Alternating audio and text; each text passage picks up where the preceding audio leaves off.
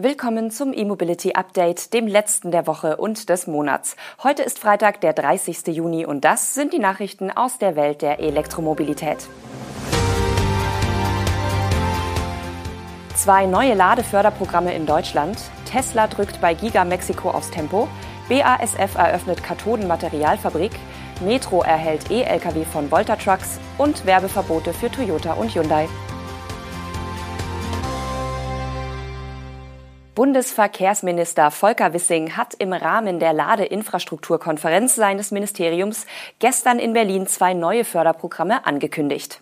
Ein Programm konzentriert sich auf die Förderung der Eigenstromversorgung beim Laden in privaten Wohngebäuden. Dies soll durch die kombinierte Förderung von Ladestationen, Photovoltaikanlage und Hausspeicher erfolgen. Es soll mit Fördermitteln in Höhe von bis zu 500 Millionen Euro ausgestattet werden und noch in diesem Herbst starten. Voraussetzung für die Förderung ist das Vorhandensein eines Elektroautos. Die kombinierte Förderung wurde bereits im vergangenen Jahr als Bestandteil des Masterplans Ladeinfrastruktur 2 angekündigt, als indirekter Nachfolger des als Wallbox-Förderung bekannten KfW-Förderprogramms 440. Während seinerzeit die Installation einer steuerbaren 11 kW Wallbox pauschal mit 900 Euro gefördert wurde, egal ob ein E-Auto vorhanden oder bestellt ist, wird nun das passende Fahrzeug zur Voraussetzung. Das frühere Förderprogramm wurde mitunter auch von Eigentümern genutzt, um ihre Immobilie aufzuwerten, auch wenn die geförderte Wallbox vorerst gar nicht genutzt wird. Die Details zum neuen Förderprogramm sind noch nicht bekannt. Klar ist nur, die Gesamtinvestition in Wallbox, Heimspeicher und PV-Anlage wird deutlich höher sein als bei der Wallbox-Förderung. Ein weiteres Förderangebot wird den Aufbau von Schnellladeinfrastruktur inklusive eines Netzanschlusses für den Betrieb von gewerblich genutzten Pkw und Lkw finanziell unterstützen. Für dieses Programm ist ein Volumen von insgesamt bis zu 400 Millionen Euro vorgesehen. Der Start soll bereits im Sommer erfolgen, so das Verkehrsministerium in einer Mitteilung. Auch hier gibt es noch keine Details zur Förderquote oder entsprechenden Obergrenzen. Verraten hat Volker Wissing auf der Bühne derweil, dass er privat endlich rein elektrisch fährt. Seinen Plug-in-Hybrid hat er durch einen Stromer mit 500 Kilometer Reichweite ersetzt. Unterschätzt hat Wissing nach eigenen Angaben, wie weit man allein mit dem Laden zu Hause kommt. Ihm sei erst dadurch klar geworden, dass es vor allem Schnelllader an den Fernverkehrssachsen brauche. Tesla will seine neue Fabrik in Mexiko angeblich schon im ersten Quartal 2025 in Betrieb nehmen.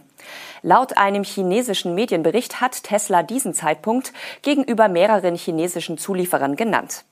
Demnach soll das mexikanische Werk von Tesla auch größer ausfallen als bisher angekündigt.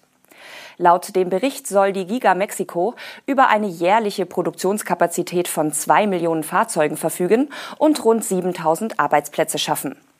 Die Gesamtinvestitionen sollen sich auf 10 Milliarden US-Dollar belaufen. Das entspricht derzeit 9,2 Milliarden Euro. Unter Berufung auf mehrere chinesische Zulieferer heißt es, dass es eine klare Anfrage gab.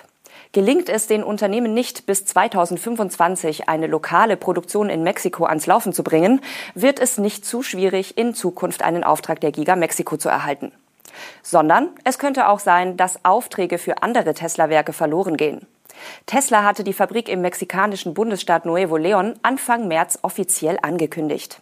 Damals war von Investitionen in Höhe von 5 Milliarden Dollar die Rede und wenig später von einer Produktionskapazität von einer Million E-Autos pro Jahr.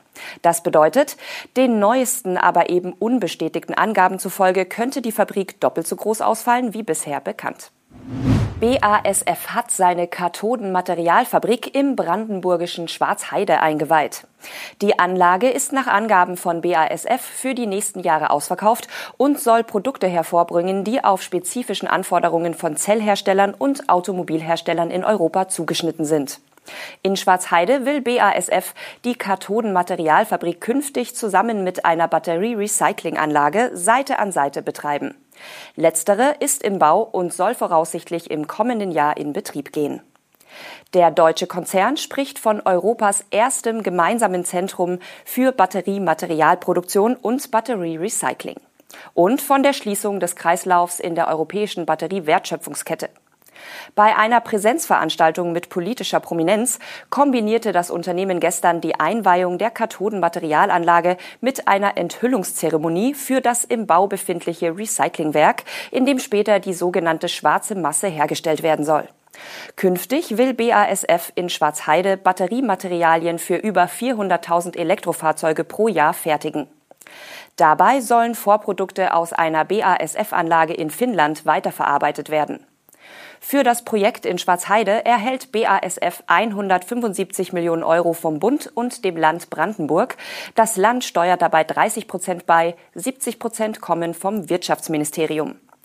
BASF bezeichnet die neue Anlage als erste Produktionsstätte für hochleistungsfähige Kathodenmaterialien in Deutschland und die erste vollautomatische Großproduktionsanlage für Kathodenmaterialien in Europa. Das Großhandelsunternehmen Metro wird in Deutschland noch in diesem Jahr fünf Elektro-Lkw des schwedischen Herstellers Volta Trucks einflotten. Der erste, Volta Zero mit 16 Tonnen Gesamtgewicht, wird ab August am Metrodepot im nordrhein-westfälischen Neuss eingesetzt. Im vierten Quartal sollen auch Belieferungsstandorte der Metro in Essen, München und Berlin den Volta Zero in Dienst stellen. Das Quintett wird sich also auf vier Einsatzorte verteilen. In welcher Stadt zwei Exemplare eingesetzt werden, präzisiert der Hersteller in seiner Mitteilung nicht. Zum Fahrzeug selbst äußern die Partner, dass der Volta Zero mit einem Zweikammersystem eine strikte Kühlung der Produkte sicherstellt und zudem ein wendiges und sicheres Fahrgefühl vor allem im innerstädtischen Verkehr bietet.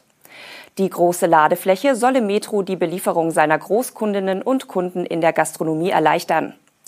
Metro Deutschland ist Teil der internationalen Metro-Gruppe und betreibt in Deutschland 102 Großmärkte und elf Belieferungsdepots. Mit dem Einsatz der E-Lkw plant Metro Deutschland den nachhaltigen Ausbau seiner Lieferflotte. Beim Volta Zero handelt es sich um einen Elektro-Lkw für Innenstädte. Das Konzept des 16-Tonners ist von Grund auf für die Elektromobilität ausgelegt und für den urbanen Einsatz im Verteilerverkehr optimiert. Dabei kommen dem Elektrotruck seine große Frontscheibe und zahlreiche Assistenten zugute. Die britische Werbeaufsicht hat zwei Elektroautokampagnen von Toyota und Hyundai verboten. Die Hersteller hatten ihre Elektroautos mit Angaben zur Schnellladefähigkeit beworben, die laut der Behörde so pauschal nicht getroffen werden dürfen. Toyota warb damit, dass der BZ4X mit einem 150 kW Schnelllader in etwa 30 Minuten zu 80 Prozent geladen werden kann und Hyundai behauptete, der Ioniq 5 könne mit einem 350 kW Lader in 18 Minuten von 10 auf 80 Prozent geladen werden. Laut der britischen Werbeaufsicht sind diese Angaben zu den Ladezeiten aber irreführend, da sie nur unter optimalen Bedingungen erreichbar seien. Zudem hätten die Hersteller den Eindruck erweckt, es sei relativ einfach, Zugang zu solchen Schnellladestationen in ganz Großbritannien und Irland zu erhalten. Wörtlich schreiben die Werbewächter, wir kamen zu dem Schluss, dass die Behauptungen nicht substanziell und irreführend waren, da in den Anzeigen wesentliche Informationen über die Faktoren, die die beworbene Ladezeit und die Einschränkungen in Bezug auf die Verfügbarkeit erheblich beeinflussen könnten, weggelassen wurden. Vor kurzem hatte die Behörde bereits dem Energiekonzern Shell die Schaltung bestimmter Werbeanzeigen untersagt, weil diese im Hinblick auf die gesamten Umweltauswirkungen von Shell irreführend seien. Das war's mit dem E-Mobility Update im Juni. Wir melden uns am kommenden Montag mit den News und Highlights der Elektromobilität zurück. Bis dahin wünschen wir Ihnen ein erholsames Sommerwochenende.